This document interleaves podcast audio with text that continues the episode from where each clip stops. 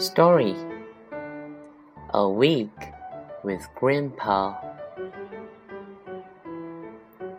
On Sunday, Grandpa and I went fishing. I caught a fish.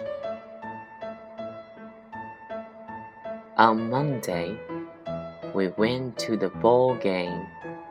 I caught a ball. On Tuesday, we went to the museum. I saw a dinosaur. On Wednesday, we went to the zoo. We saw three hippos. On Thursday, we went to the beach. We played in the waves. On Friday, we went to the movies.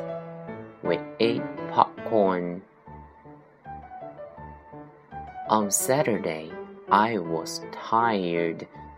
I stayed in bed until 10 o'clock. Grandpa and I did not do anything. After dinner, my dad came to get me. I went back home. I had fun with Grandpa. That's all.